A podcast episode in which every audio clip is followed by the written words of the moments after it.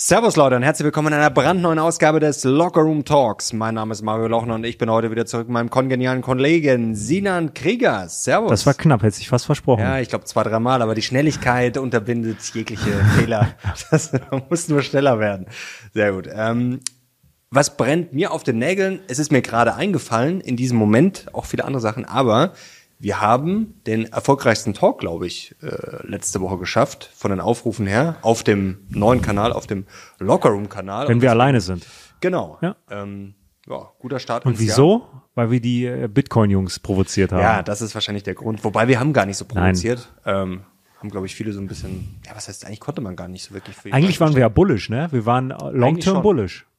Und, also erstmal noch ganz kurz Dankeschön und Leute, liken, wenn ihr den äh, Talk feiert, damit wir das weiter vorankriegen, denn wir wollen das Ding natürlich 2024 richtig groß machen. Und wir haben schon einige spannende Interviews in der Pipeline. Gerade im Februar stehen schon zwei geile Talks mit Gästen fest, also würde ich unbedingt abonnieren, um das nicht mehr zu verpassen. Und beim Bitcoin, was wir gesagt haben, hatten, das war ja auch nicht so verkehrt, dass vielleicht schon ein bisschen was eingepreist ist, das, denn am Mittwoch kam es ja wie geplant mit Ansage am 10. Januar. Es wurde genehmigt und was ist danach passiert? Es ist leicht gestiegen, aber es ist jetzt nicht um 10, 20, 50, 100 Prozent gestiegen. Das haben wir gesagt, dass das natürlich ein Faktor sein kann, dass vielleicht schon ein bisschen was eingepreist ist und ja, zumindest der kurzfristige Effekt, ja, war diese Vermutung nicht ganz verkehrt, zumindest sehr kurzfristig nicht. Das Orakel vom Viktualienmarkt hat gesprochen. Das Da- Jetzt muss ich gerade an Franz Beckenbauer denken. Ich weiß auch nicht warum, aber ja, Ruhe in Frieden. Ja, ich, ich habe das gemerkt, so die Tage danach, als die Meldung rauskam, äh, das ist ja oft so, dass man dann äh, erstmal, ja, man ist ja erstmal so ein bisschen überfordert. Und wenn man dann so ein bisschen drüber nachdenkt, ich war schon ein bisschen traurig. Irgendwie das, ja, es ist schon so eine Legende, mit der man auch groß geworden ist. Also das war so eine der Instanzen, so als man noch ein Kind war, wenn der Kaiser gesprochen hat, das war wirklich was Besonderes. Der Kaiser hat auch immer recht. Und ich habe einige Dinge gelernt. Weißt du, wie viele Verteidiger in der Geschichte des Ballon d'Ors gewonnen haben? Nicht viel. Cannavaro hat, glaube ich, mal gewonnen. Ja, Ja, wahrscheinlich, also Max Van Dijk? Nee, der hat Nee, gewonnen. hat nicht gewonnen. Maximal fünf, oder? vier. Ja. Nee, drei. Drei, also, ja. also er wurde viermal äh, an den Verteidiger gegeben. Cannavaro, Sammer, wenn man ihn, ihn als Verteidiger zählt. Matthäus also im Mittelfeld, oder? Das ist das Mittelfeld und zweimal Beckenbauer. Also er hat 50 Prozent der Ballon d'Ors gewonnen, die an Verteidiger gingen. Stark. Ich habe was, einen schönen Satz gehört äh, im Steingart-Podcast. Ähm, nach dem Motto, ja, er hat sich viel rausgenommen, hat vielleicht nicht alles richtig gemacht und man hat ihn aber gelassen. Und das fand ich sehr schön. Das ist auch so ein bisschen diese, ja, ein bisschen liberale Wehmut. Ich habe auch noch einen schönen Satz, das äh, haben die Jungs von Calcio Berlin gesagt in ihrem Nachruf. Ähm, sollte es einen Fußballgott geben, hat er jetzt einen Machtkampf im Himmel. Gänsehaut. Ja, das, ja, wirklich eine Legende. Was brennt denn dir auf den Nägeln? Dass wir jetzt ein äh, WhatsApp-Channel haben. Oh, wow. ja, wir haben, stimmt. wir haben noch kein Konzept, wir haben ihn trotzdem mal aber es angelegt. kommt eins. Also keine Ähm, ja, ähm, ihr könnt jetzt aber reingehen. Erster Link, ist es der erste Link? Ja, komm. Ja, erster, Erster Link, kommt mal rein, äh, kommt in den Lockerroom, also kommt in die Umkleide, ja, das ist es ja, ist natürlich ähm, komplett kostenlos äh, und wir halten euch da auf dem Laufenden, Motivation, alles mögliche Insights, was wir hier so treiben. Es ist schon ein bisschen was drin. Ich habe stolz gepostet, wie ein kleines, stolzes Kind, meine Fortschritte beim Italienischen. Ma va Ich fanculo. habe Zehn Tage in Folge schon geschafft. Ja, ist Also, nice, ist gut. ja, Ich ziehe durch und ja, es läuft ganz gut. Ich habe letztens äh, dazu ein äh, Zitat ähm, gehört, was mich wirklich, wirklich ähm, inspiriert hat und wonach ich ähm, strebe. Äh, das haben wir letztens ähm, off-cam auch besprochen. Und zwar, es, es, es, es ist Englisch an alle die, die sich jetzt äh, beschweren. Ähm, ich versuche es äh, zu übersetzen, ja. Ähm, den Kopf eines Unternehmers, den Körper eines Athleten und das Herz oder die Seele eines Künstlers zu haben. Das ist eigentlich das Ziel. Wenn du dich jetzt selbst einschätzen müsstest in den drei Kategorien, wo würdest du dich gerade so sehen? 100% Athlet. Nee. Nee, aber, aber, aber jetzt mal ernsthaft. ja, schon. Ja, natürlich unternehmerstark und Künstler, Athlet. Äh, wenn ich jetzt mal auf 2023 zurückblicke, Athlet so gut wie gar nicht. Das ist sicherlich auch ein Ziel, da mehr zu machen. Aber man kann halt, äh, gut, das ist eine Ausrede, man kann nicht, natürlich kann man alles machen. Und oft ist es so, wenn es, ich, ich merke das in diesem Jahr schon, wenn eine Sache gut läuft, dann laufen meistens die anderen auch besser. Also ich glaube, oft hat man ein Problem, wenn man sagt, oh, ich schaffe nicht alles. Oft ist das Problem dann, glaube ich, dass es halt bei einer Sache dann nicht rund läuft. Und wir sind ja gerade bei vielen Sachen dran zu optimieren. Und das ist wirklich so, dass man oft merkt, okay, das läuft besser und auf einmal hat man dann Motivation oder vielleicht auch ein bisschen Zeit und dann läuft alles ein bisschen besser. Also das ist oft eine, ich will es gar nicht Ausrede nennen, vielleicht ist es oft eher so ein Alarmzeichen, wenn man sagt, oh, ich komme zu dem nicht, ich komme zu dem nicht, ich komme zu dem nicht, dann ist es oft vielleicht ein Zeichen, dass in dem Bereich, wo man den meisten Fokus drauf hat, und manchmal muss man natürlich dann auch erstmal Fehler machen, muss man vielleicht erstmal Zeit drauflegen, um das erstmal entlaufen zu bringen und dann zu optimieren. Aber ich glaube schon, dass das ein Zeichen ist, dass da vielleicht nicht alles optimal läuft. Und 2023 war ein gutes Jahr, aber ja, wir haben, glaube ich, auch äh, Optimierungsbedarf, haben schon einige Sachen umgesetzt. Das ist ja auch völlig normal. Da sollte man sich jetzt auch nicht verrückt machen. Das gehört ja ständig dazu, als Unternehmer gerade ständig zu optimieren. Das ist, das ist, glaube ich, wirklich so eine Denkweise, die kriegst du natürlich noch mehr rein, aber ich glaube schon, dass das auch, was heißt angeboren ist, angelernt, antrainiert, vielleicht auch eine Charaktersache. Ich habe mich diese Woche auch mit zwei Jungs getroffen, die auch beide Unternehmer sind und man merkt da schon immer, und es macht Spaß, dass man einfach auch so gegenseitig für die anderen mitdenkt, könnte man das machen, könnte man das machen. Und ich, ich finde das super. Das ist einfach sehr angenehm mit solchen mhm. Leuten, weil es da immer darum geht, wie kann man Sachen verbessern, wie kann man vorwärts kommen. Und ja, deswegen ist man vielleicht auch bei der Politik oft so frustriert. Ich glaube, dass das so ein Faktor ist, weil man sich halt ständig denkt, das gibt's doch nicht, das könnte man noch besser machen. Ja, das denke ich mir nicht nur in der Politik. das, das denke ich mir auch, wenn ich hier reinkomme. Immer. Nein, aber der, das ist ja so dieser, das kann ja zu einem Optimierungszwang werden. Ich finde, die Kunst liegt auch darin, dann irgendwann äh, es zu lassen, wenn etwas auf einem guten Niveau ist. Oder, ja, oder, oder, oder sich auf die Dinge zu konzentrieren, die einfach wichtiger sind. Weil ähm, es ist nicht weit, ähm, bis man dann im Mikromanagement ist. Und das ist dann ähm, auch kontraproduktiv. Aber ich fand diesen, ich, ich fand dieses Zitat so spannend, weil es so diesen Balance-Gedanken super hervorbringt. Und ähm, ich merke das bei mir gerade, also äh, Kopf eines Unternehmers, das ist ja nicht, ob die Erfolge da sind, nur wie man gerade denkt. Da bin ich aktuell 10 von 10. Ich bin so im Modus war ich noch nie, äh, was gut ist. Ja, wir sind in dieses Jahr rein mit, mit 350. Ja, und es wird immer mehr. Ja, also es ist Zug ohne Bremsen. ähm, die anderen beiden, also ich habe jetzt auch, ähm, was so den Körper angeht, bin ich auf dem aufsteigenden Ast, ja, da ist aber viel Luft nach oben. Aber so äh, die Seele eines Künstlers, ich bin so verkrüppelt aktuell. So ein bisschen aber ist es auch. Aber in dir steckt doch schon eigentlich so. so ja, so aber aktuell. Ja. Da kommst du vielleicht nicht so dazu. Aber nee, aktuell, aber es, es geht ja so um, um die aktuelle Lebenssituation. Da ist so dieses künstlerische ist aktuell, da ist Brachland. Ich habe was Schönes für dich, was Inspirierendes. Ein paar schöne Zitate. Ich schreibe mir das ja mal auf und das werden wir sicherlich auch in der WhatsApp, ist ja keine WhatsApp-Gruppe, es ist ein WhatsApp-Channel. Ähm, wie gesagt, da müssen wir noch ein bisschen formatieren und für alle, die Content erstellen wollen, das ist immer das Wichtigste, dass man natürlich eine gewisse ja, Formatierung hat. Da arbeiten wir noch dran. Keine Angst, wenn ihr da jetzt reingeht und sagt, oh, das ist ja noch Vogelwild. Ja, es ist noch Vogelwild, aber wir werden da in den kommenden Tagen dann dran arbeiten und dann gibt's da tolle Sachen. Wer im Leben alles richtig macht, wird nicht glücklich, sondern depressiv. Ich fand das, ich habe mir erst gedacht, hm, okay. Aber es stimmt. Also ich habe es so in die Richtung interpretiert, wer immer auf Nummer sicher geht, weißt du, wer nicht aneckt und auch ja, immer die Sicherheit sucht, ich glaube, das ist schon schwierig, weil dann kommst du ja, ja nie raus. Also ich denke mir, wenn ich, ich habe sehr viele Fehler gemacht, was ja auch normal ist.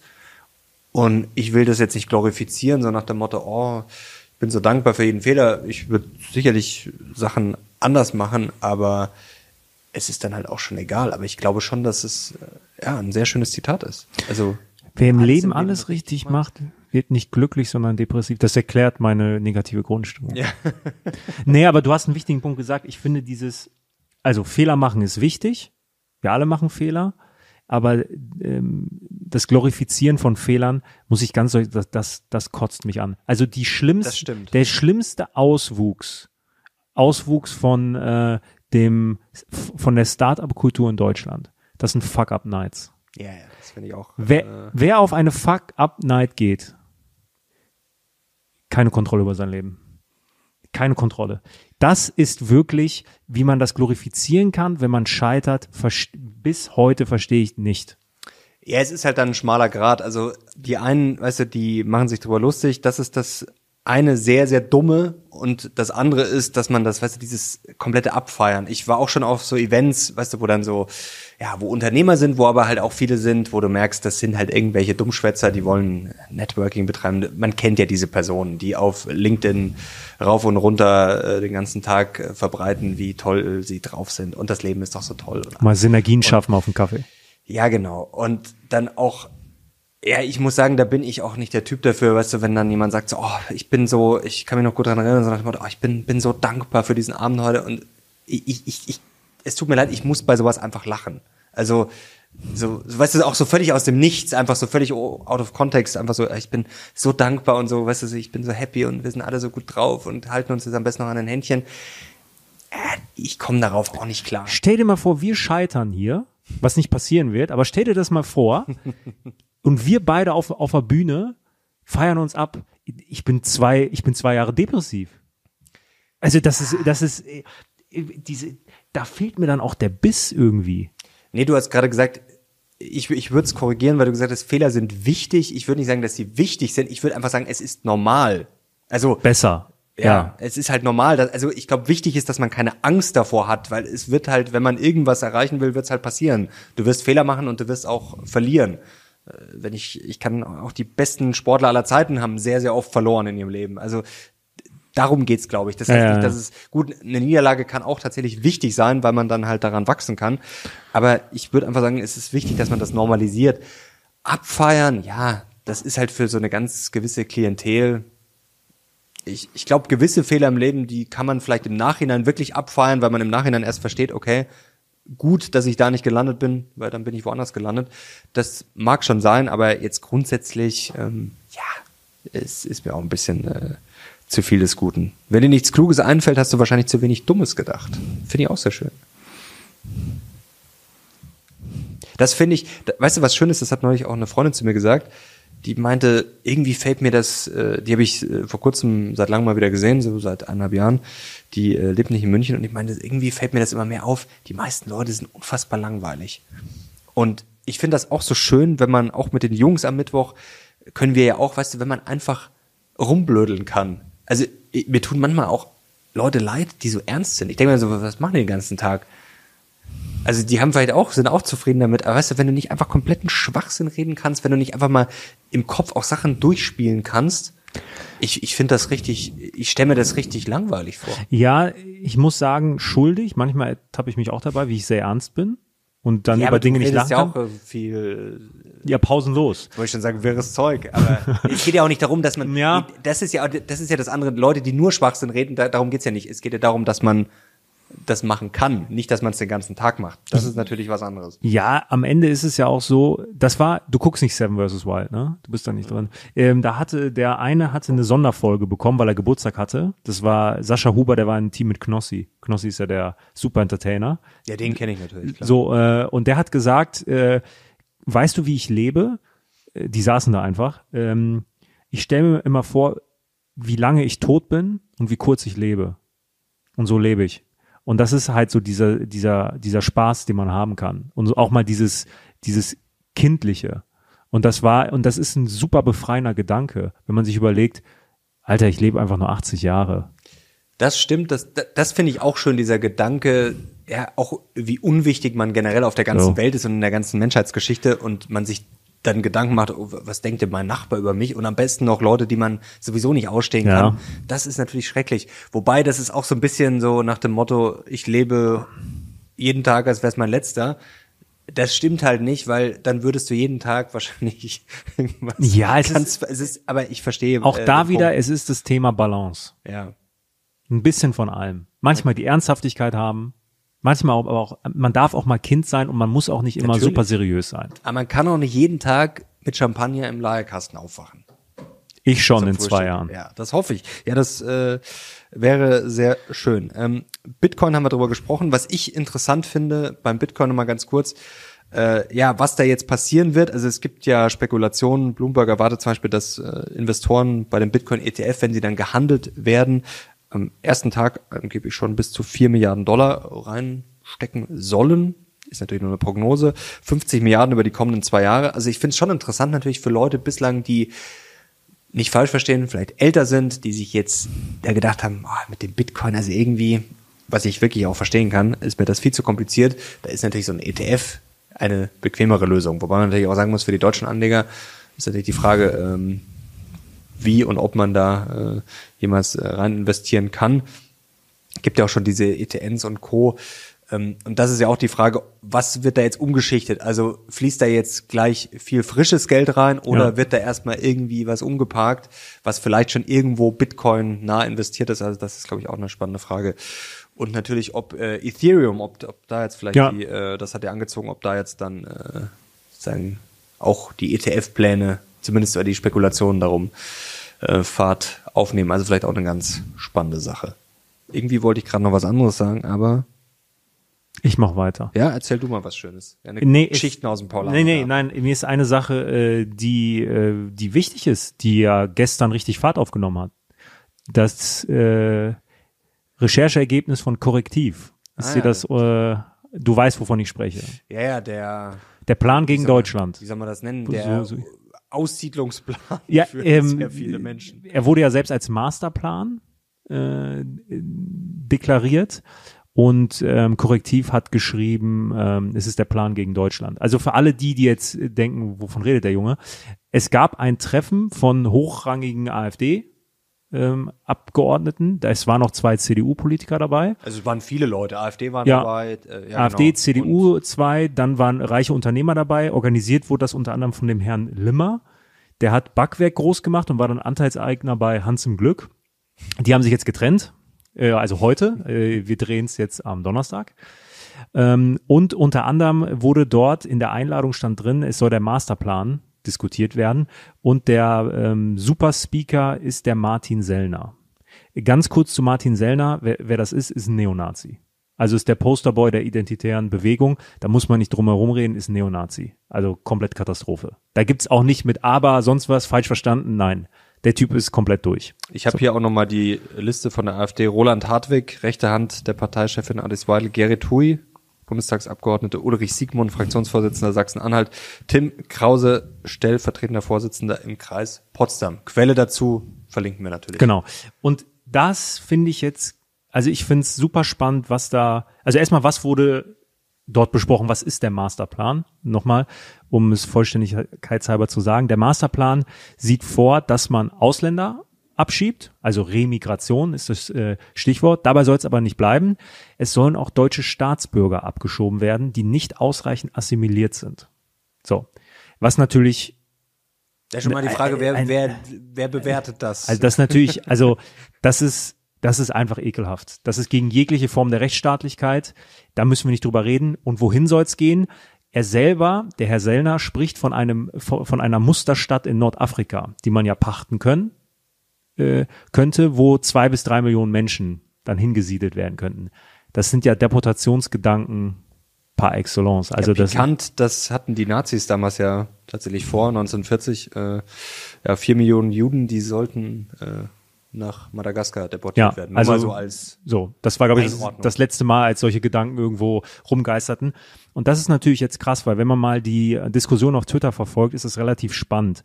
Natürlich gibt's die, die jetzt sagen, wir haben es euch doch schon immer gesagt, die AfD ähm, ist einfach hardcore rechtsradikal und gibt sich mit, so, mit, mit solchen Menschen ab.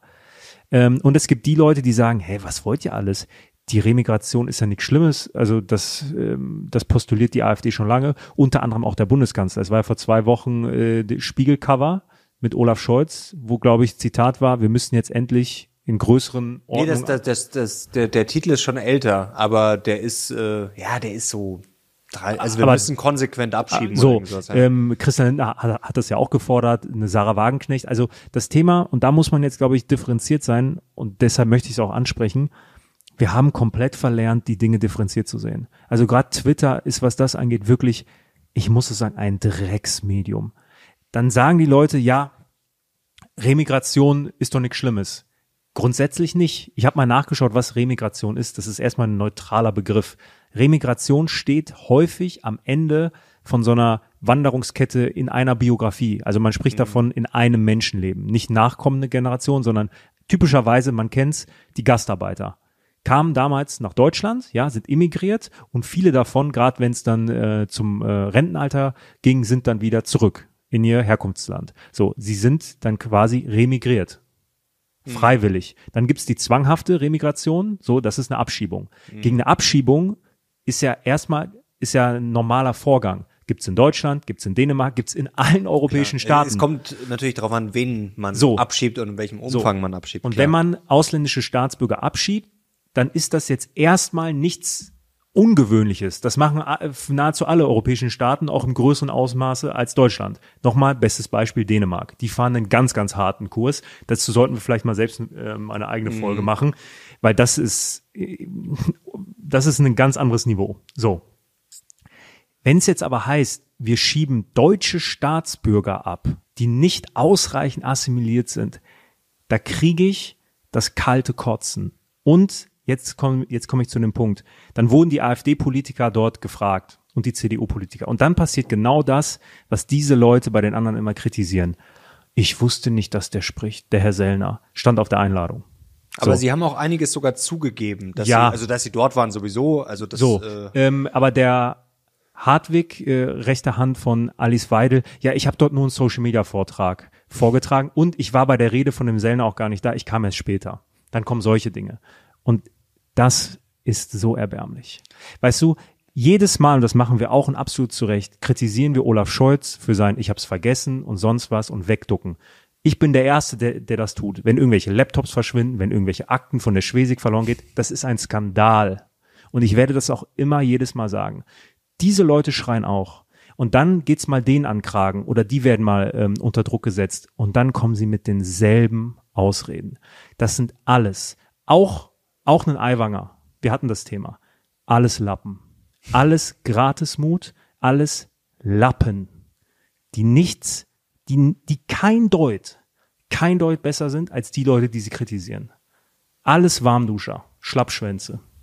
Wobei man da natürlich differenzieren muss, nochmal zwischen Sachen, die zwei Jahre her sind oder tatsächlich 40 Jahre. Also da würde ich äh, auf jeden Fall einen Unterschied machen. Aber ja, klar. Äh, ich- meine, was willst du auch noch groß sagen, wenn du schon in, der, in die Ecke gedrängt wirst, dann auch zurecht. Ähm, ja, das ist ja klassisches, äh, klassisches Verhalten. Weißt du, was mir ähm, Angst macht, was ich äh, sehr ekelhaft finde? Denn jetzt muss man aufpassen, du hast es gerade schon beschrieben auf Twitter. Abschieben ist erstmal, da erschrecken ja schon viele, aber grundsätzlich ist das ja, wie gesagt, wenn man auf den Umfang schaut, wenn das berechtigt ist, ist das ja erstmal nichts Schlimmes. Dänemark äh, zum Beispiel ist ja ein gutes Beispiel.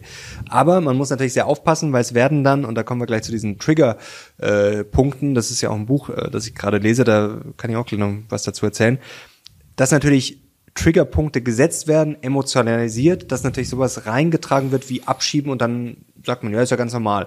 Und dann wird das Ganze aber natürlich weitergetragen und hier, ich zitiere aus dem Artikel, wie gesagt, ist verlinkt, das Straßenbild müsse sich ändern. Ausländische Restaurants unter Druck gesetzt werden. Es solle in Sachsen-Anhalt für dieses Klientel möglichst unattraktiv sein zu leben. Und das ist natürlich ganz was anderes, weil da geht es jetzt nicht darum zu sagen, okay, da ist jemand, der illegal ist, der straffällig geworden ist, sondern da geht's ja schon, also ich will das jetzt gar nicht aussprechen, da geht's ja schon um sowas wie ethnische Säuberung, Ja. wenn man das jetzt mal Ja. äh, in den Mund nehmen will. Und das ist natürlich Ja.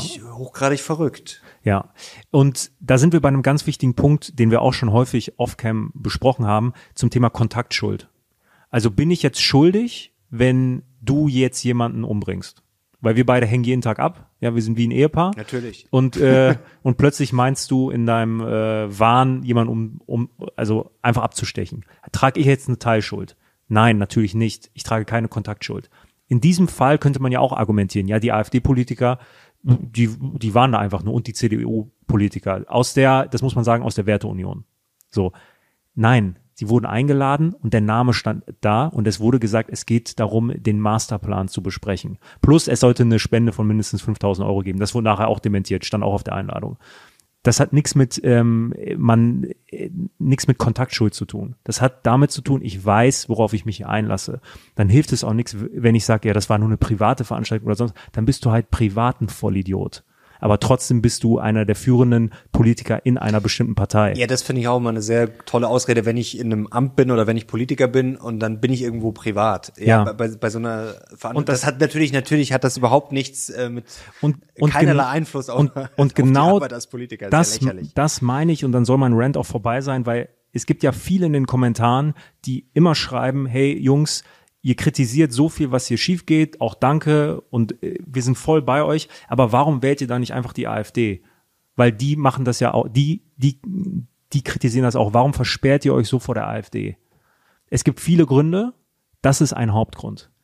Das ist Natürlich. einer, das ist einer meiner Hauptgründe. Man darf wütend sein auf die Regierung. Man darf Dinge kritisieren. Man soll Dinge offen und ehrlich kritisieren. Das machen wir und dazu stehen wir und das ist wichtig. Und man darf auch in kritischen Fragen wie das Thema Migration kritisch sein und ähm, ein härteres Vorgehen fordern. Das ist absolut normal. Das hat, das hat nichts mit Rechtsradikalität zu tun. Nichts. Aber wer so, wer auf solche Veranstaltungen geht, sowas unterstützt, sich mit solchen Menschen abgibt und nicht kritisch ist, sondern das einfach übernimmt und wirklich die Fantasien hat, deutsche Staatsbürger in einen Musterstaat abzuschieben. Das ist, dass ich das überhaupt erwähnen muss, dass das unwählbar ist, ist mir schon peinlich. Und jetzt sind wir bei einem interessanten Punkt, das habe ich neulich gesehen und da muss man auch sehr vorsichtig sein, denn das kommt ja gerade oft und da denkt man erstmal, okay, das ist ja logisch, wenn man zum Beispiel dann sagt, ja, ähm, ihr sprecht ja über Punk Punkte wie zum Beispiel ähm, direkte Demokratie wie in der Schweiz. Und zum Beispiel ist die AfD da auch dafür. Und dann heißt es, ja, die AfD ist dafür, dann müsst ihr die AfD wählen. Aber das ist auch ein großer Denkfehler, denn man kann sich zum Beispiel auch mal äh, das Wahlprogramm von der NSDAP anschauen, da standen auch vernünftige Sachen drin. Also das ist dann so, also das ist so eine ganz falsche Denkweise, dass man sagt, okay, die AfD will was Vernünftiges, deswegen muss ich sie wählen oder müsst ihr die wählen. Weil man muss sich natürlich auch mal ein Gesamtkonstrukt anschauen und das ist halt auch eine ganz gefährliche Sache, dass man sagt, okay, ihr, zwei, drei Sachen, die ihr fordert oder die ihr gut findet, die wollen die umsetzen und dann den kompletten Rest ausblenden. Und das ist halt auch äh, ja schwierig. Und da sind wir bei diesen Triggerpunkten. Also wirklich ein gutes Buch kann ich euch äh, nur empfehlen, kann ich euch auch verlinken unten. Und mal ganz eher wichtige Aspekte daraus, dass äh, die Autoren auch anmerken, ähm, dass wir gar nicht so eine zersplitterte Gesellschaft eigentlich haben, weil das ist ja oft der Eindruck. Ähm, das fängt schon mal damit an, man wird ja gerne mit Amerika mittlerweile schon verglichen. Wir haben ja schon mal ein anderes Wahlrecht. Also wir haben ja nicht äh, dieses Wahlrecht sozusagen äh, Winner takes it all, sondern Verhältniswahlrecht. Das heißt, dieses Freund-Feind-Denken ist schon mal ein bisschen weniger ausgeprägt, weil du halt Koalitionen brauchst. Gut, das geht gerade ein bisschen nach hinten los, aber trotzdem ähm, sieht man, dass du da mehr verbindende Elemente brauchst. Und die beschreiben auch schön, dass eigentlich die Mittelschicht in Deutschland immer noch sehr stark ist, so 60 bis 80 Prozent, dass sich auch die Einstellungen der Leute eigentlich auch über längere Zeiträume jetzt nicht groß verändern und dass man auch bei Themen, wie wir jetzt gerade darüber gesprochen haben, wie zum Beispiel Migration, dass da eigentlich die meisten Leute eine relativ normale Position haben. So, so nach dem Motto, die zwei extremen Positionen, so die einen, ja, hier, wir nehmen jeden auf, wir lassen jeden rein, jetzt mal überspitzt gesagt, dass das wenige befürworten und auf der anderen Seite aber auch äh, solchen Irrsinn auch wenige, sondern halt einfach ja, vernünftig in einem gewissen Maß, dass man das in gewisser Weise natürlich kontrolliert, aber dass die meisten Leute eine relativ, man könnte sagen, unspektakuläre Meinung haben und eben nicht extreme Meinungen, sondern dass die meisten Leute haben eigentlich eine relativ differenzierte, ausgeglichene Meinung und das natürlich trotzdem dann über eine Emotionalisierung, über diese Triggerpunkte dann, wenn Sachen sehr emotionalisiert werden, dass dann natürlich Leute sozusagen, ja, obwohl sie jetzt ihre Meinung gar nicht groß geändert haben, dass sie dann trotzdem sozusagen in einem anderen Becken landen, sozusagen.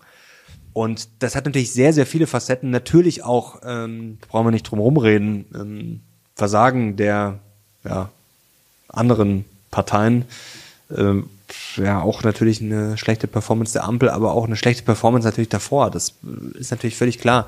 Da brauchen wir nicht drum rumreden. Ich, ich finde das auch so interessant. Äh, jetzt gibt's ja die neue Wagenknecht-Partei, dass sehr oft, wenn jetzt auch darüber berichtet wird, fällt der Satz, die Leute fühlen sich vom Staat im Stich gelassen.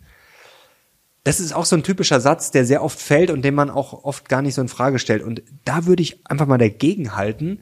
Ich glaube, es fühlen sich vielleicht Leute im Stich gelassen hinsichtlich gewisse Dinge funktionieren vielleicht nicht mehr so gut, aber ich würde den Start, jetzt kommen wir zurück zum Fußball, so ein bisschen mit einem Schiedsrichter vergleichen. Eigentlich ist der Start am besten, wenn wir gar nicht drüber sprechen. Ja. Also wenn die Dinge funktionieren, wenn sich der Staat um die Rahmenbedingungen kümmert und wir brauchen, nein, der Markt regelt nicht alles, weil jeder Markt auch Spielregeln braucht. Also wie ein Schiedsrichter, der Staat soll einfach für die besten, sauberen, möglichst einfachen Rahmenbedingungen sorgen und dann läuft das im Zweifel schon. Je mehr wir über den Staat diskutieren, wo er hier versagt oder wo er sich hierzu viel einmischt, umso ja, schlechter ist so gesehen die Performance für mich des Staates. Und ich würde da nicht sagen, dass die meisten Leute sich im Stich gelassen fühlen, sondern die meisten wollen eigentlich nicht jeden Tag vom Staat behelligt werden. Ich wollte gerade sagen, also ich fühle mich nicht im Stich gelassen, ich fühle mich genervt. Ja, genau. Und das, und das ist, glaube ich, auch so der Bauernprotest. Ähm, Was hältst du eigentlich davon?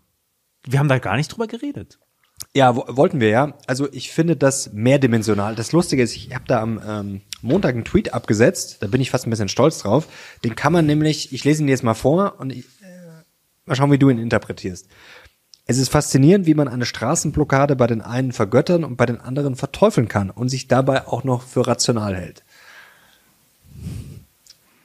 Ja, ähm, Also der, der geht ja an beide Seiten. Also das ist ja, äh, das fängt ja an, es gibt ja Leute, die finden auch die Klimakleber toll. Also wenn ich jetzt die Klimakleber unterstütze, dann muss ich ja den Bauernprotest auch toll finden. Sogar noch viel toller. Jetzt sind wir schon beim wichtigen Punkt. Man kann es natürlich nicht vergleichen, eins zu eins, denn alleine, wenn man sich mal anschaut, wie die Bauern sich verhalten haben, wenn jetzt zum Beispiel ein Rettungswagen kommt, das ist natürlich schon mal eine ganz andere Baustelle. Also das, glaube ich, ist wichtig, dass man das dazu sagt. Andersrum kann man es natürlich auch sehen. Äh, man muss, glaube ich, auch ein bisschen aufpassen mit dieser Heroisierung, weil da kam jetzt sehr viel. Ich habe äh, aufgrund des Tweets hat zum Beispiel einer bei einem YouTube-Video drunter geschrieben, so, ich bin so enttäuscht von dir, dass du das nicht unterstützt. Und da, da sehen wir schon mal den ersten wichtigen Punkt, wie emotionalisiert das Ganze ist, denn man kann das auch ganz anders lesen. Also dieser Tweet geht eigentlich, ja, ich, ich weiß gar nicht, was ich dazu sagen soll. Ich fand es interessant, weil man kann es ja, wie man es dreht, sieht man, dass das sehr aufgeheizt ist und sehr emotional. Und ich habe dann auch ein paar Leuten geantwortet und gesagt, du kannst den Tweet, du hast ihn, glaube ich, falsch verstanden, beziehungsweise du kannst ihn auch andersrum lesen. Also, ah ja, sorry, ich, ja, stimmt. Man kann ihn auch ganz andersrum lesen.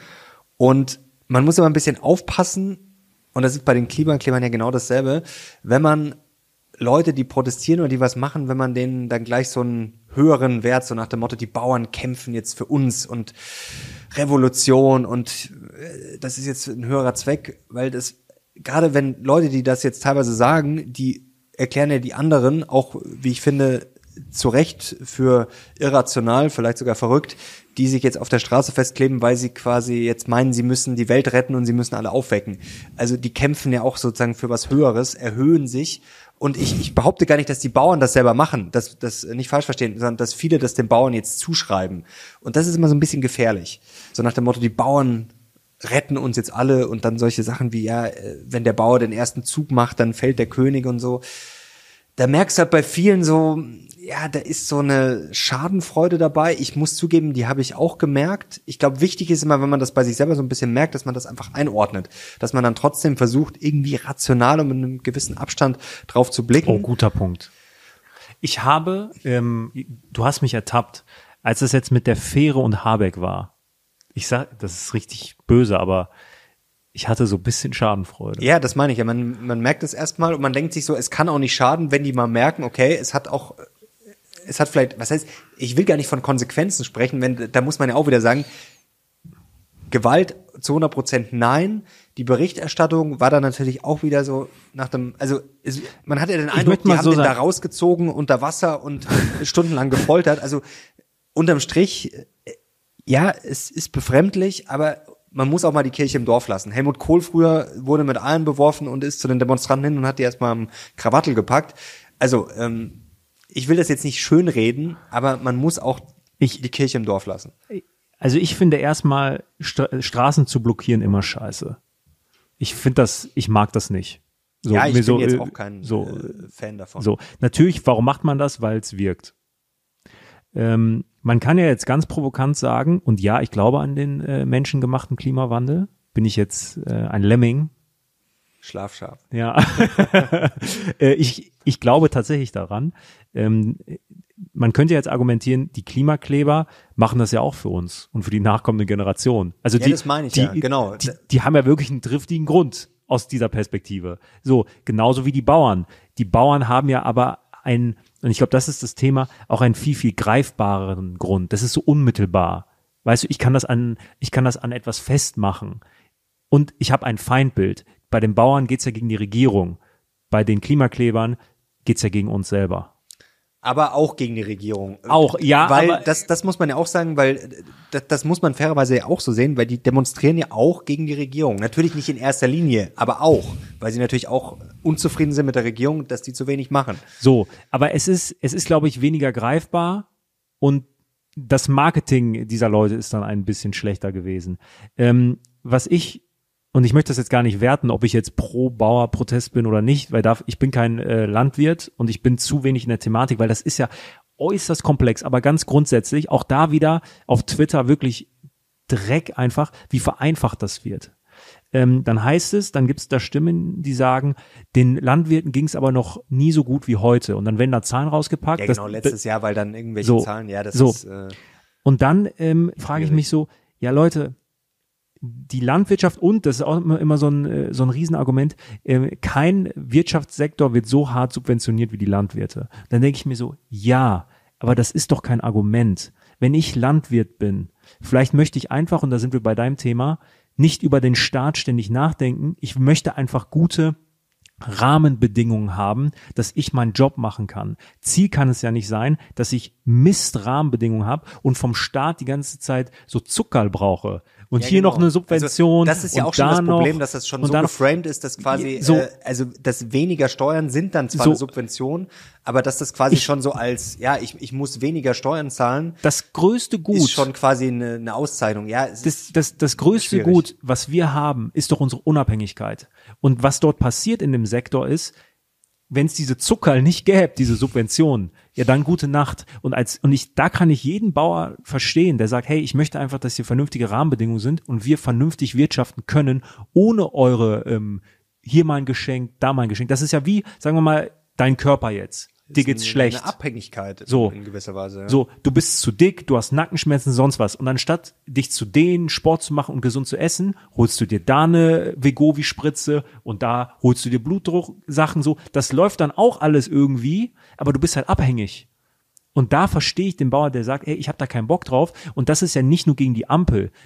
Also die Verfehlung in der Agrarpolitik, ne, jetzt nicht wieder Merkel-Bashing oder so, aber das ist ja, das ist ja ein langer Prozess. Das fand ich auch stark. Da muss ich sagen, ich bin ja wirklich, äh, Katharina Schulze heißt sie, glaube ich, aus Bayern von den Grünen. Also, ich würde mal behaupten, mit der bin ich eigentlich nie einer Meinung. Aber die hat einen guten Tweet abgesetzt, so nach dem Motto, ja, ähm, jetzt äh, springt die CSU auf, so nach der, das ist typisch CSU, also jahrelang nichts machen und jetzt auf einmal bei den Bauern aufspringen und da ist natürlich was dran.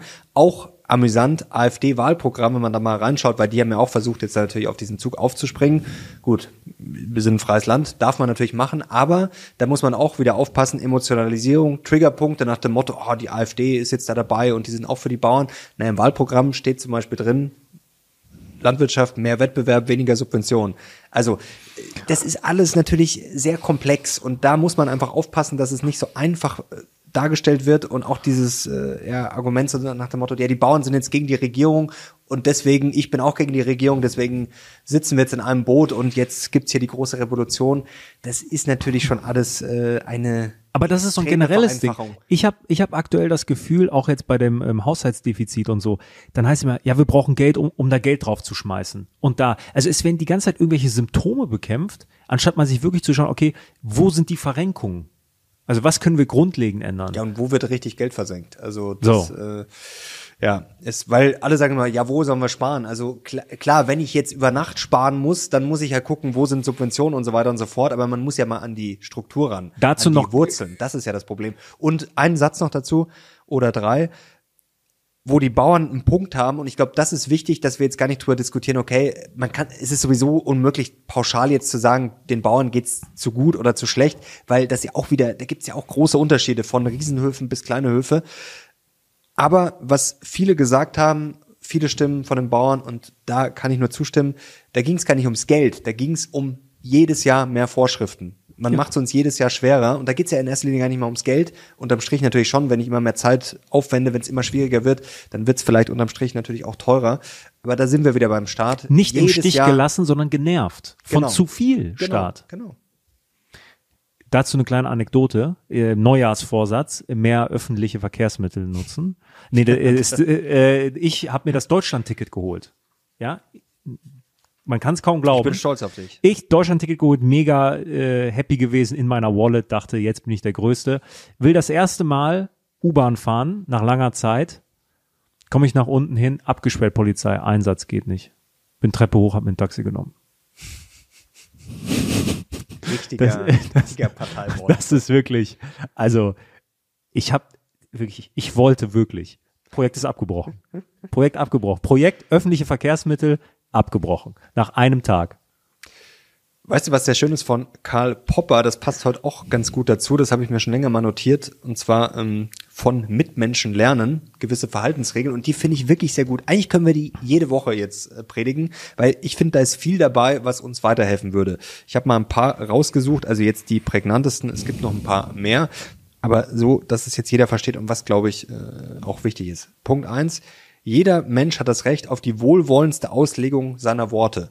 Das ist, glaube ich, was, was mittlerweile so gut wie suche ich auch die Schuld bei mir selber. Glaube ich, kann sich jeder an die eigene Nase packen, gerade wenn wir Leute nicht mögen, gerade Politiker, mit denen wir eh schon unzufrieden sind, da werden die Worte natürlich im Zweifel immer, äh, immer zumindest nicht wohlwollend ausgelegt. Finde ich schon mal sehr gut. Zweiter Punkt, wer andere zu verstehen sucht, dem soll niemand unterstellen, er billige schon deshalb deren Verhalten. Finde ich auch ein Riesenproblem mittlerweile, weil, also, wenn du nur über Sachen sprichst und die jetzt nicht komplett äh, in der Luft zerreißt und sagst Frechheit und äh, Schweinerei, dann wird es ja schon gleichgesetzt mit ich finde das gut. Das ist auch so. Da sind wir wieder ein bisschen bei dieser Kontaktschuld. Ja. Also wenn ich nur versuche, was zu verstehen und überlege, warum machen die das? Was haben die vor? Wie auch immer. Was könnten die Beweggründe sein? Dann stimme ich quasi schon zu. Also finde ich auch extrem anstrengend. Zum Recht ausreden zu dürfen gehört die Pflicht, sich kurz zu fassen. Das gefällt mir eigentlich fast am besten. Ja, und äh, ist, ähm, es ist super schwierig.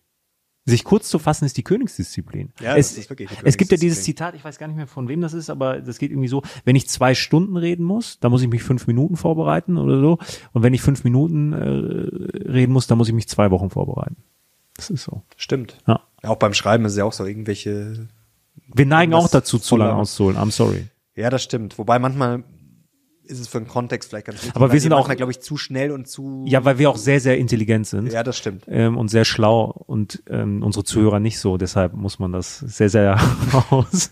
Kritik muss immer konkret sein. Gut. Das ist ja auch gut, aber äh, finde ich den nächsten Punkt auch gut. Es soll nie um Worte gestritten werden, allenfalls um die Probleme, die dahinter stehen. Und das ist, Ja, das du, ist, ja, du Pascha. Ja, das, das genau, das ist so die Krankheit und da sehe ich ja. einen, da sehe ich einen großen Beitrag, muss ich sagen, von Das ist die Wokeness. Da, Wokeness. Es ist für mich ist das gar nicht links. Das, das finde ich auch immer schwierig, dass die Leute immer von links-grün reden, weil links heißt jetzt nicht, dass ich jedes Wort auf die Goldwaage lege zum Beispiel. Also ich, jeder weiß, was gemeint ist, aber das ist ja nicht klassisch links. Es geht um diese Leute, die meinen, sie müssen jeden belehren und da sind wir Ja, wieder ja. beim Staat. Das fand ich jetzt auch von Habeck. Lies wieder. es nochmal vor, weil es so wichtig ist. Es soll nie um Worte gestritten werden, allenfalls um die Probleme, die dahinter stehen. Ja. Und weißt du, dann ist Bauernprotest und dann hört man Renate Künast, die sagt, oh, die Kinder hatten Angst, haben Angst bekommen, wo man sich denkt, ja, die Kinder haben sicherlich vor Bauern so viel Angst. Da, also das, weißt du, das sind so Sachen. Und dann Robert Habeck erklärt uns jetzt im, im Dreitagestakt, wie gefährdet unsere Demokratie ist. Und ich glaube, weißt du, je öfter du den Leuten sagst hier Demokratiefeind und Hate Speech und dann muss ich sagen, dann freue ich mich über einen Aiwanger, der da äh, rumturnt bei den Bauernprotesten und einfach sagt, die SPD soll die Klappe halten. Wahrscheinlich ist sogar das mittlerweile schon Hate Speech bei einigen, wenn ich sage, der soll die Klappe halten. Und das meine ich. Damit stoße ich einfach, glaube ich, einer breiten Mittelschicht, Mehrheit Ja. in Deutschland vor den Kopf, die sich einfach denken, Leute, komm, bitte haltet einfach mal die Fresse. Das darf man auch. Ja. Das, weißt du, Doch, wir dürfen das. Ja, wir dürfen das, aber das ist doch nicht mehr normal. Aber wichtig, Disclaimer, das heißt nicht, dass jetzt jeder jede Scheiße raushauen Nein. darf, äh, wie er möchte. Aber wenn einfach mal einer sagt, der soll die Klappe halten, ja, wenn Herr Merz sagt, die, verboten. die Pascha benehmen sich scheiße in der Schule, dann hat er einen richtigen Punkt. So. Genau, Ist so. wird dann, und das ist, genau, das ist das Problem, dann wird über das Wort diskutiert, aber über die, Ja, ja, das ist wirklich schlimm. Wichtig, wichtig. Guter Mann, der Popper. Und noch ein Punkt, ähm, das ist, glaube ich, generell für einen selber auch ganz gut, das habe ich ja auch äh, schon mal vor ein paar Wochen, glaube ich, gesagt. Ähm, Freunde, die dir immer auf die Schulter klopfen, nicht unbedingt gut. Hier, Kritik soll man nicht ablehnen, auch nicht ertragen, sondern man soll sie suchen. Ja. Ähm, wichtiger Punkt. Ich glaube, das ist mit der schwierigste Punkt, weil Kritik wehtut. Erstmal. Auch wenn, ich würde sagen, ich bin jemand, der, der, der Kritik fähig ist, aber dennoch muss ich zugeben, dass wenn mich jemand kritisiert, das ist ja kein schönes Gefühl. Weißt du, man, man, man sucht aktiv ein unschönes Gefühl. Das ist eine, das ist eine super schwierige ähm, Aufgabe. Ich glaube eher bei, bei Punkten, das meinte ich ja damals auch mit den Freunden, weißt du, wenn ich jemanden um eine Meinung frage, wo man selber vielleicht schon merkt, da ist man sich nicht ganz sicher. Also Klassiker ist ja, du merkst schon selber, du hast, du hast irgendwelche Klamotten an, keine Ahnung, die scheiße aussehen, nicht passen oder wo du denkst, irgendwie, das ist jetzt wirklich das primitivste Beispiel, wo du selber schon irgendwie, sonst, du fragst ja nicht ständig jeden nach allem, wo du selber schon so eine gewisse Unsicherheit hast. Und dann merkst du bei anderen Leuten, ent, entweder es ist ihnen einfach egal, sie sagen einfach nur ja, ja, das finde ich schlimm genug. Das ist dann für mich auch kein echter Freund. Dem passt einfach, schon. Der einfach, ja, passt schon. Oder man, ich weiß jetzt nicht, ob es Trauen ist, man, man, Ja, Mario, dann hat man auch keine Vertrauensbasis. das ist wichtig. So oberflächlichen Sachen, das ist aber du? wichtig jetzt, weil Kritik tut nicht nur dem weh, ähm, der sie abbekommt, sondern auch dem, der sie ausspricht. Gerade wenn man befreundet ist. Das ist Ja, voll schwierig. Ich, aber wenn du jetzt irgendwas, gut, du kannst, äh, ich kann alles. du kannst wirklich viel tragen, aber wenn du jetzt irgendwas anhättest, gut, ich würde es dann im Zweifel lustig finden, aber kommt ja auch immer drauf an, wo man damit auftritt. Also wenn du jetzt irgendwas hättest, wo ich sage, ey, irgendwie weiß ich jetzt nicht, dann sagt man das doch. Ja, Also vielleicht hat man bei gewissen Leuten eine höhere Toleranzschwelle, weil man die wahrscheinlich auch anders sieht. Das ist, glaube ich, schon auch was, wenn man jetzt wirklich gut befreundet ist. Äh, das finde ich merkt man auch bei Tieren immer extrem, wie man dann nach ein paar Wochen schon, das ist wahrscheinlich fast so ein bisschen was wie verliebt sein, dass man so auf einmal äh, die die die sehen ganz anders aus. Das ist verrückt. Also zum Beispiel mein äh, letztes Jahr ist ja der, der Kater gestorben, wann war das 24.8. Und das ist wahrscheinlich auch bei so kleinen Kindern, dass man dann, glaube ich, so einen ganz anderen Blick drauf hat. Also wenn man, das klingt jetzt böse, aber wenn man so ein bisschen Abstand auf, auf so Bilder guckt, dann will man jetzt gar nicht laut sagen, dann denkst du, so, so schön war eigentlich gar nicht. Jetzt ganz blöd gesagt. Weißt du, was ich meine? Und dass du aber so eine Bindung hast und dass du, das, das ist halt für dich die, die schönste Katze der Welt. okay, wenn du mal irgendwann einen Sohn hast oder eine kleine Tochter, dann werde ich sagen, dein Baby ist richtig Ist hässlich. hässlich, ja. Ist so hässlich. Kommt, ja, aber weißt du, was ich kommt meine? ganz du nach siehst dem dann Dad. halt Leute oder, oder Tiere ja, mit ja, einer Bindung. Voll. Ja, Liebe macht anders. blind.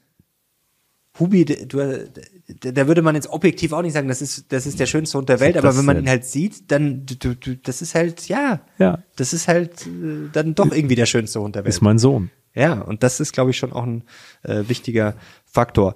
Auch noch spannend, Gefühle sind wichtiger als Fakten Ja. mittlerweile. Da sind wir auch wieder ein bisschen bei dieser Emotionalisierung. 2019 wertete der US Think Tank Rand Corporation aus, wie Informationen in den wichtigsten Medien, TV, Online, Print, präsentiert wurden. Ergebnis seit 2000 werden Informationen immer weniger faktenbasiert aufbereitet. Man argumentiert stattdessen mit subjektiven Erfahrungsberichten, um eine Meinung zu belegen.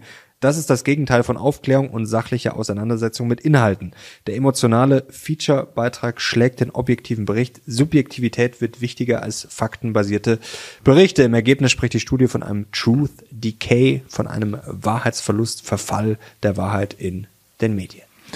Du, ähm, wenn du mal durch TikTok swipes, äh, das ist ja die, also das ist ja der Status quo.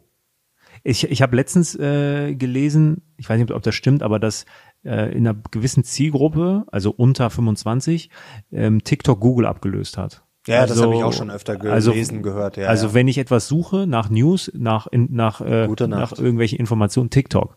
Ja, und dass das äh, nicht den journalistischen Standards äh, entspricht. Ich meine, früher, früher hatten wir, wenn wir irgendwas nachgesucht hatten, hatten wir die Zeitschriften, okay?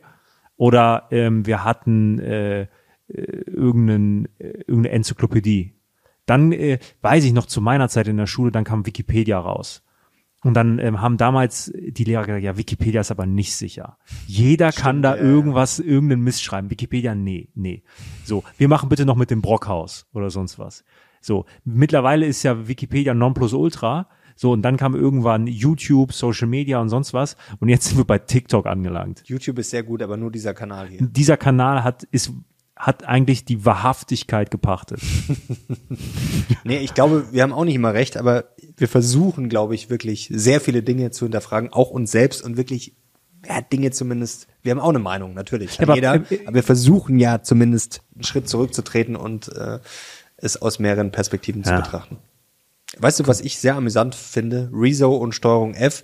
Also das sollte man sich mal reinziehen. Ja, ist gut. Die äh, Zerstörung von Steuerung F. Ähm, ja, man, es ist natürlich genauso naiv, das muss man auch sagen. Leute, die äh, glauben, öffentlich-rechtlich ist alles gelogen und man kann jetzt nur noch bei TikTok reinschauen oder in Telegram-Gruppen. Das ist natürlich Wahnsinn. Auf der anderen Seite ist es natürlich genauso naiv zu denken, oh, das ist jetzt Steuerung F, das ist von Funk, oder? Ist ja. öffentlich-rechtlich. Deswegen ist das 100% immer richtig. Nein, da sitzen natürlich auch Leute, die Fehler machen, die eine Meinung haben, die gewisse Sachen sich so hinbiegen, wie sie ihnen passen es ist natürlich auch bei solchen Formaten tatsächlich äh, schwieriger, das muss man ja sagen, wir haben ja beide auch journalistisch gearbeitet. Es ist natürlich äh, dann schon teilweise tendenziös, wenn ich jetzt sage, okay, wir machen jetzt hier einen 20-Minuten-Beitrag, der wird dann auch nur 20 Minuten, da gibt's dann nicht 25 oder 45, sondern das muss alles in 20 Minuten reingepackt werden oder halt in einem Magazin auf zwei Seiten. Und dann musst du halt gewisse Sachen rausstreichen, dann müssen gewisse Sachen zur These passen. Und ja, natürlich ist das nicht immer hundertprozentig objektiv. Ist auch gar nicht der, der Ansatz. Das verstehen ja, glaube ich, viele Leute auch mal falsch, dass sie denken, alles, was quasi Journalismus ist oder journalistisch publiziert wird, muss immer zu 100 Prozent objektiv sein. Da ganz, äh, ganz wichtig, um nochmal auf die äh, AfD-Nummer jetzt zu kommen, vom Korrektiv. Äh, das Korrektiv, also korrektiv.org, ähm, kriegt Fördergelder von der Bundesregierung. Das muss man, äh, also ist jetzt nichts Schlimmes, aber äh, ne? Staatsmedien ja. hier so, ne? Ähm, und was ich spannend fand bei meiner Mini-Recherche, ich bin auf äh, dann auch auf das Twitter-Profil von Korrektiv gegangen und die sind seit einiger Zeit nicht mehr auf Twitter. Weißt du wieso? Der letzte Tweet war. Ähm, hat es Elon Musk nicht gefallen? Äh, nee, seitdem Elon Musk hier das Ruder übernommen hat, ist es demokratiefeindlich. Also, das muss, das muss man auch zur Wahrheit sagen. Ähm, fand ich auch irgendwie ein bisschen befremdlich. Den Tweet. Ja. Ja, das Aber, ist, äh, das finde ich auch Schwachsinn. Also, vor allem, ist, das finde ich ja auch wirklich lächerlich. Da merkt man natürlich auch mal so einen gewissen Hass auf Elon Musk. Ich will ihn jetzt gar nicht verteidigen. Der steht ja eh gerade mit seinen Drogengeschichten da unter Beschuss. Da gab es ja auch spannende Gerüchte äh, zuletzt. Ich glaube, heute hat man echt gemerkt, dass ich Nichtwähler bin. Überzeugter Nichtwähler. ähm, also, dass so getan wird, als wäre Twitter jetzt der einzig böse Ort auf der ja, Welt ja, und äh, also wie zum Beispiel TikTok, wo so viel Schwachsinn verbreitet wird oder überall natürlich im Internet, so nach dem Motto, Elon Musk ist jetzt der böse Milliardär und der will jetzt hier die Weltherrschaft mit Twitter an sich reißen und überall anders läuft es komplett anders. Das ist schon auch so richtig äh, dümmlich. Sehr gutes Buch. Das kennen sicherlich, die, also ich glaube, das kennt vom Titel her jeder, aber jeder, der es noch nicht gelesen hat, Die Farm der Tiere. George Orwell ist wirklich ein super Buch. Ich muss sagen, ich habe da sehr viel irgendwie so aus der aktuellen Politik erkannt, also sehr viele Dimensionen. Jetzt nicht falsch verstehen nach dem Motto, oh, es läuft gerade die große Verschwörung. Das sind da viele Schweine auf der Farm? Ja, die Schweine sind ja die, ähm, hast du schon mal gelesen? Nein. Also ich will jetzt nicht zu sehr spoilern, aber die Schweine sind ja quasi die Intelligenten und reißen das Zepter an sich. Und es ist sehr interessant, wenn man ja mal sieht, und da sind wir wieder beim Thema, dass Leute denken, ähm, auf TikTok wäre nur die Wahrheit. Also da sieht man in dem Buch auch sehr schön, wenn Leute vielleicht nicht so gebildet sind, dann die dümmeren Tiere, die teilweise auch nicht lesen können, wie man die manipulieren kann, das ist sehr, sehr interessant. Also tolles Buch. Eigentlich ist das eine ja, äh, Anleihe der Geschichte Sowjetunion, Stalin, Sozialismus und Co. Der hat ja auch ja, Leute verschwinden lassen.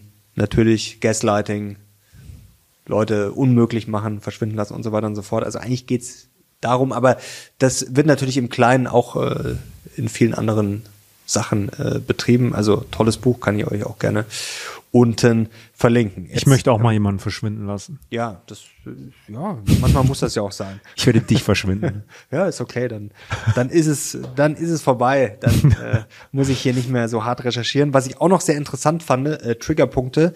Ähm, das finde ich wirklich interessant. Da habe ich auch so noch nicht drüber nachgedacht, dass die Mitte heutzutage entideologisiert ist.